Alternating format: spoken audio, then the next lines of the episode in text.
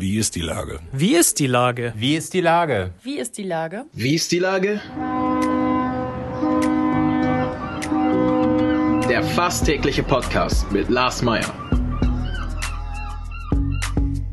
Wie ist die Lage? Unser fast täglicher Podcast als Kooperation mit der Mopo und der Gute-Leute-Fabrik spürt seit über einem Jahr tagesaktuellen Fragen nach. Macher, Musikerinnen, Models, Mütter und Politiker, genauso wie Schwestern, Schüler, Schlachter, Freiberufler oder Helfer, also prominente Lenker oder unbekannte Denker, kommen knapp 15 Minuten zu Wort. Die Auswahl ist rein subjektiv, aber immer spannend und überraschend. Mein Name ist Lars Meyer und ich rufe fast täglich gute Leute an. Unser Partner, der das diese Woche möglich macht, ist das Discovery Dock in der Hafen City. Hier kannst du den Hamburger Hafen virtuell aus bisher ungesehenen Perspektiven erleben. Einfach online unter discovery-doc.de ein Slot buchen. Das war Werbung. Herzlichen Dank. Heute befrage ich Christina Sassenscheid und die ist Geschäftsführerin des Denkmalvereins in Hamburg. Ahoi, Christina. Ahoi, Lars. Liebe Christina, Corona, Bundestagswahlen, Klimaschutz. Ist da eigentlich noch Platz für Denkmalschutz? Aber immer. Irgendwie hat auch immer alles mit allem zu tun. Ähm, Corona war, äh, gebe ich zu, Corona selber war, hat für uns so ein bisschen das Arbeiten verändert. Ähm, ansonsten nicht so viel Einfluss auf die Inhalte gehabt. Ähm, wir waren aber trotzdem in den letzten anderthalb Jahren auch sehr aktiv. Wir haben lauter neue Impulse durch Corona bekommen. Also wir haben so ein bisschen Krise als Chance genutzt und haben jetzt zum Beispiel auch einen Podcast, einen eigenen. Das kann ich hier gleich so ein Verrückt. Konkurrenz irgendwie Wir können ja, es gibt ja. keine Konkurrenz, nein. nein. Es gibt ja nur Mitbewerber. Äh, sag mal, wie der heißt. Denkmal im der? Wandern. Genau, Denkmal im Wandern heißt er und kommt immer, wenn die Denkmalpflegerinnen und Denkmalpfleger dieser Stadt Zeit dazu haben. Also, ist, also das Prinzip ist immer das gleiche. Wir laufen durch eine, einen denkmalgeschützten Park oder ein denkmalgeschütztes Ensemble wie das Gängeviertel oder das Generalsviertel oder den Wohlerspark. Und ähm, ich habe die schöne Aufgabe, dann die ähm, zuständigen Denkmalpfleger zu interviewen oder einfach zu befragen. Und eigentlich ist es nur ein lockeres Gespräch. Und mhm. man als, als Zuhörerin und Zuhörer ist man einfach mit dabei und läuft dieselben Strecken ab. Und das macht, glaube ich, vielen Spaß. Also, haben wir schon über oh, 20.000 Abrufe. Ja, ja, ja, ja. Und es scheint irgendwie auch so einen Bedarf zu erfüllen, auch mal so Insiderwissen zu kriegen. Ach, Kann toll. ich sehr empfehlen. Genau. Aber machen wir mal unser lockeres Gespräch hier weiter. Na klar. Äh, also ihr habt einen Podcast gemacht, dann ist es auch ein bisschen so gewesen, also äh, nicht nur ich, sondern viele andere sind ja so ein bisschen zum Spazierengehen verdammt worden, weil natürlich da frische Luft und so weiter äh, in den letzten anderthalb Jahren. Und äh, auch ich habe ja einen Blick irgendwie komplett verändert auf Häuser, weil wenn man zum fünften Mal die gleiche Runde dreht, dann guckt man sich ja Häuser auch nochmal genauer an. Ist dir das auch so passiert? Ähm, automatisch natürlich auch durch diesen Podcast. Also der hat tatsächlich, mhm. jetzt, Entschuldigung, ich will nicht immer wieder auf Wir wollen jetzt nicht ständig Nein. über diesen Podcast reden, wir sind ja schon Wobei der sehr Podcast. gut ist, genau. Ja. Nein, aber, aber tatsächlich ähm, geht es da ja auch wirklich um Sehen lernen. Also da habe ich auch angefangen, genau, ganz, ganz viel auch einfach über meinen Kopf hinüber, also äh, auf die Fassaden zu schauen, auf die Dachlandschaften und, und ähm, neue Details zu sehen. Und natürlich, genau, man, man kriegt irgendwie einfach mehr so einen Detailblick, ne, wenn man dieselbe Gegend dann zum hundertsten Mal durchläuft und immer mal wieder mit anderen Leuten. Das fand ich auch sehr schön. Also man ist, man hat so sein Sozialleben auf den Spaziergang verlegt. Also mir ging es so. Ist aber trotzdem, habt ihr trotzdem genug Gehör? Also du hast ja, bevor du es jetzt selber sagst, ganz viele, wahnsinnig viele neue Hörer durch den Podcast bekommen. Aber wie ist das Gehör in den Medien und äh, vor allen Dingen auch in der Politik für eure brennenden Themen? So, äh, also gab es da jemanden, der gesagt hat, ach interessant, aber in den meisten Fällen sagen die Leute ja, du, sorry, ich habe gerade echt andere Sachen, oder?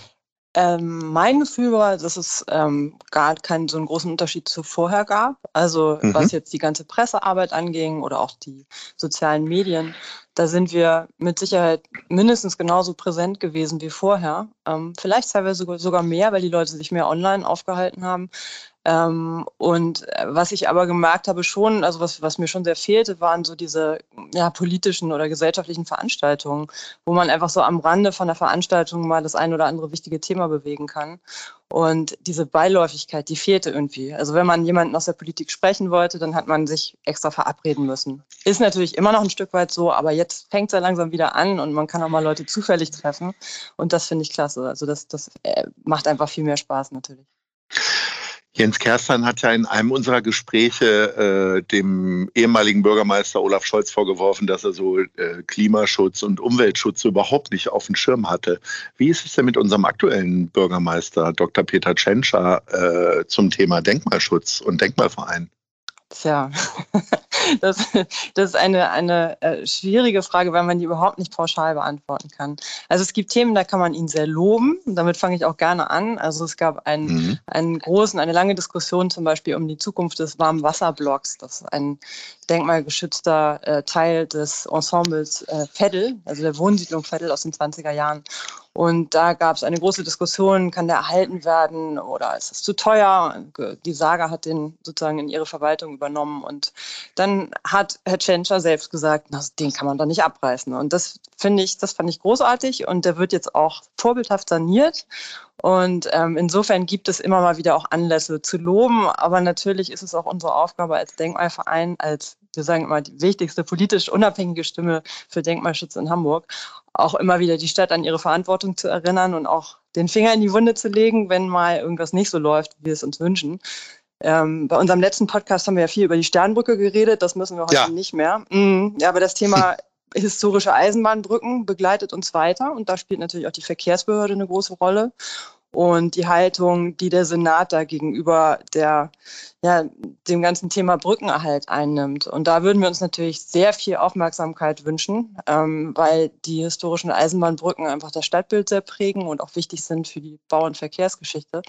Und mehrere gerade jetzt auf dem Prüfstand stehen und ähm, die Deutsche Bahn da immer etwas, finde ich, ähm, brachial vorgeht und immer sagt, nach 100 Jahren ist so eine Brücke zu alt und muss abgerissen werden. Und das, das ist schlichtweg fachlich falsch, weil Brücken auch nach 100 Jahren noch ähm, wie neu sein können und gut funktionieren können.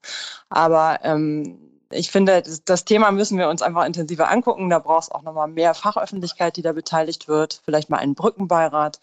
Ähm, und ähm, das ist nur eins von vielen Themen natürlich, die wir dann immer im Blick haben. Also historische Brücken, dann auch mal kleinere Objekte wie den Tempel Polstraße, wenn da jemand was sagt.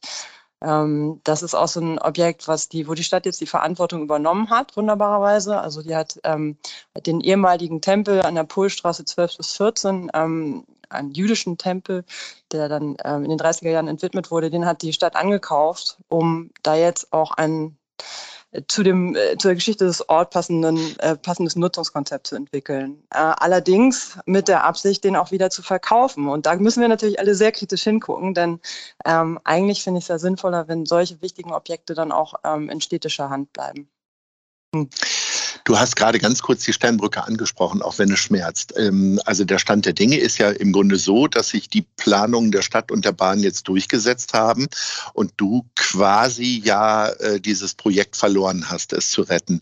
Wie gehst du denn mit solchen, ich will es jetzt mal sagen, Niederlagen um? Bist du da ein bisschen wie eine Ärztin, die möglicherweise auch mal einen Patienten verliert und das dann quasi ja auch mental sehr schnell verarbeitet, im Zweifelsfall sogar schon äh, wenn sie nach Hause gefahren ist? Oder wie, wie, wie, wie verbringst du dann die Tage und Wochen? Und kannst du da jetzt so ohne Herzrasen noch unter der Sternbrücke hersausen? Das, das ist jetzt eine sehr persönliche Frage, aber ja, der, Vergleich, der, Vergleich, mit der Ärztin gefällt mir natürlich. Ähm, ich würde tatsächlich auch sagen, ich habe dann über die Jahre so eine gewisse professionelle Distanz ähm, entwickelt, was aber überhaupt nicht heißt, dass mir die Themen dadurch egal werden. Aber jetzt gerade bei der Sternbrücke, ähm, die ähm, sich auch in unmittelbarer Nachbarschaft von mir befindet, also ich fahre da einfach fast täglich durch und ich sehe das einfach sehr oft, da, da schmerzt mir natürlich regelmäßig das Herz, aber ähm, gleichzeitig denke ich auch, ähm, es bringt nichts, sich immer wieder darüber sozusagen ähm, zu grämen. Also jetzt nur zu grämen, das kann man auch immer mal wieder machen. Aber ähm, erstmal finde ich, fand ich den, den gesamten Kampf, die, die, ganze, die ganze Debatte darum im letzten Jahr in jedem Fall sinnvoll, weil ich glaube, sie hat für eine größere Sensibilisierung für das Thema gesorgt. Sie hat mit Sicherheit auch dafür gesorgt, dass die Bahn in Zukunft sich genauer überlegen wird, welche Brücke sie vielleicht abreißt und welche nicht. Ähm, und ähm, davon abgesehen, glaube ich, auch viele Leute für das Thema auch nochmal so ein bisschen wachgerüttelt. Und, ähm, und die nächste Brücke kommt bestimmt. Insofern denke ich immer, also ich versuche immer lieber nach vorne zu gucken und zu schauen, okay, was kann man, wo muss, wo braucht man als nächstes seine Energie? Denn es gibt ja genug Objekte und genug Denkmäler, die ähm, mehr Aufmerksamkeit gebrauchen. Äh, wo geht denn deine Energie gerade so rein? Also Sternbrücke ist durch. Äh, mhm. Gibt es so ein, zwei Sachen, wo du sagst, boah, da ist jetzt echt viel los und da muss man mal drüber sprechen, damit alle Bescheid wissen, dass das eigentlich abgerissen wird? Ähm, ja, ein, so, ein solches Objekt ist das Café Seeterrassen. Also unsere Aufgabe ist es ja auch immer ein bisschen zu schauen, welche Objekte geraten vielleicht gerade in Vergessenheit, wo muss man mal wieder dran erinnern. Und ähm, das Café Seeterrassen ist ja schon seit über einem Jahr nicht mehr in Betrieb. Also schon, also mit Corona ungefähr hat der letzte Pächter oder vorher schon äh, aufgehört, das zu betreiben, ähm, hätte es eigentlich noch bis Ende des äh, Ende 2020 betreiben können. Das heißt, äh, das Café Seeterrassen ist eigentlich noch funktionsfähig, steht aber leer. Und da würde ich mir natürlich sehr wünschen, dass es erstmal zwischengenutzt wird. Einfach mhm. damit die Substanz nicht schlechter wird, damit es weiter im Bewusstsein bleibt und ähm, damit es hoffentlich auch irgendwann wieder eine neue, neue Nutzung kriegt. Und ähm, auch da gab es ja schon Abrissideen, äh, insbesondere der Messe Hamburg, und eine Diskussion, die eigentlich gezeigt hat, dass dieses Gebäude vielen Hamburgerinnen und Hamburgern sehr am Herzen liegt. Insofern hoffe ich sehr, dass sich das in die richtige Richtung entwickelt, aber das heißt natürlich auch, dass wir immer wieder daran erinnern müssen. Und am besten ist natürlich dann auch, wenn da eine Nutzung drin ist und wenn die Leute so ein Objekt dann auch regelmäßig erleben können und sehen, wie, wie schön es ist da drin. So. Also wenn ich jetzt wieder von mir auf andere schließen darf, dann ist das ja so, dass ich quasi einen Spaziergang mache, um mal die Gedanken zu verlieren, um sich an der Schönheit der Natur oder der vorbeilaufenden Menschen zu erfreuen oder was auch immer. Äh, kannst du auch so abschalten oder geht das bei dir die ganze Zeit Ratatatong und äh, wenn du so an Häusern vorbeigehst, dass du überlegst, äh, von wann ist das eigentlich und muss das gerettet werden? ja, oh Mann, ja, man, es gibt eine gewisse, wie heißt das nochmal, Deformation professionell, ne? Also, mhm. dass man natürlich genau wie ein, die Ärztin wahrscheinlich auch immer gucken würde, hm, sieht der so gesund aus oder ist das, was ist denn hier los oder so. Mhm. Genau, also kommt das natürlich automatisch, aber am besten gelingt mir dieses Abschalten tatsächlich, wenn ich zum Beispiel mit meinem sechsjährigen Sohn unterwegs bin und ähm, der dann nichts spannender, spannender findet als so eine eine Pfütze oder, oder ein, mhm. ein, weiß ich nicht, ein, ein Haufen Schlamm oder irgendwas, was er mhm. mit er spielen kann und so. Und äh, Kinder können sich auch immer so toll in Details verlieren. Und ähm, natürlich versuche ich trotzdem hin und wieder ihn für die Schönheit der Baukultur zu gewinnen, aber das, ich weiß, das ist noch ein langer Weg. Und, ähm, und äh, ja, tatsächlich versuche ich mich dann auch mal einfach so auf die kleinen Dinge zu konzentrieren. Da helfen einem Kinder sehr. Und die kleinen Dinge sind ja im Grunde ja auch schöne Aussichten, ne? denn wir sind jetzt schon bei unserer Top 3 oh. und äh, mhm. da ist meine Idee, dich zu fragen, äh, wo kannst du denn, wo hast du die schönste Aussicht? Also ähm, wollen wir mal Platz 3 sagen? Platz 3, okay. Ähm, Platz 3 würde ich sagen, ist eigentlich so ein bisschen ein Klassiker ähm, und zwar finde ich, von der anderen Elbseite, so einmal durch den alten Elbtunnel durch, äh, mhm. äh, Ausgang Steinwerder. Da gibt es einen richtig schönen, so ein bisschen so ein ja, verlorener Ort, finde ich auch. Also klar, verlieren sich da auch immer mal wieder Touristen hin, aber es ist halt auch jetzt gar nicht so richtig schick oder so da, aber man kann von da aus halt wunderbar auf die Stadtsilhouette gucken und sieht so ein bisschen, wie sich die verändert hat auch in den letzten Jahrzehnten, also mit Hochhäusern und äh, allem Möglichen. Dann fährt da immer zwischendurch mal die U-Bahn durch und man sieht ein Viadukt der U3 und ich mag die, diesen Blick mit so einer gewissen Distanz auch, ähm, mag ich mhm. total gerne. Und das okay. Licht ist auch immer toll. Genau. Platz zwei. Platz zwei, ganz klar vom Fernsehturm aus. also das kann man leider aktuell nicht so richtig erleben, aber ich, ich war ja vor drei Jahren zuletzt da, als wir dort ähm, unseren Förderkreis gegründet haben und ähm, hab dort, war dort gar nicht mehr so richtig von den Fenstern wegzukriegen, weil man wirklich von jeder Seite aus irgendwie neue, neue spannende Blicke kriegt und so die Stadtstruktur gut erleben kann. Aber da sind ja jetzt die richtigen Leute irgendwie ja, am Zug und äh, werden ja dafür sorgen, dass wir das bald täglich machen können, quasi. Ne? Genau. Ne? Das so, und Platz ja. eins? Und Platz eins ist vielleicht eher so eine, ja, ich weiß nicht, ob den, ob den, äh, ein paar Leute haben den wahrscheinlich im Blick, aber ähm, eher so die Altona. Das ist ein, ein Parkdeck ähm, und zwar, ähm, es gibt über dem IKEA Altona oder auf dem IKEA Altona ähm, gibt es ein ein, ja, ich glaube sogar zwei Parkdecks, die eigentlich fast nie genutzt werden, die, weil die meisten Leute dann doch irgendwie zu Fuß oder mit dem Fahrrad dahin gehen mhm. oder fahren. Und ähm, von da aus kann man total gut auf den Hafen gucken und auf die umliegende Stadt und so die, Dachlandschaft sehen und so. Und das finde ich ist so ein Ort, der ganz viel Potenzial hat, wo ich mir eigentlich immer wünschen würde, dass da mal so ein, ja, irgendein netter Club raufkommt oder irgendeine Bar oder was auch immer, einfach regelmäßiger genutzt wird. Aber. Na, vielleicht bringt ähm, ja den einen oder anderen jetzt mal äh, nochmal auf eine Idee oder hat Philipp Westmeier neben dem Telemichel noch Zeit, äh, auch noch ein Parkhaus zu bebauen. Liebe Christina, äh, recht herzlichen Dank. Altona. Ja, dass du nochmal für Ikea Werbung machst. Ich äh, finde die Marke ja mehr als zweifelhaft, muss ich sagen. Es ist immer jetzt viel zu definitiv. positiv darüber gesprochen worden. Also, alles Gute.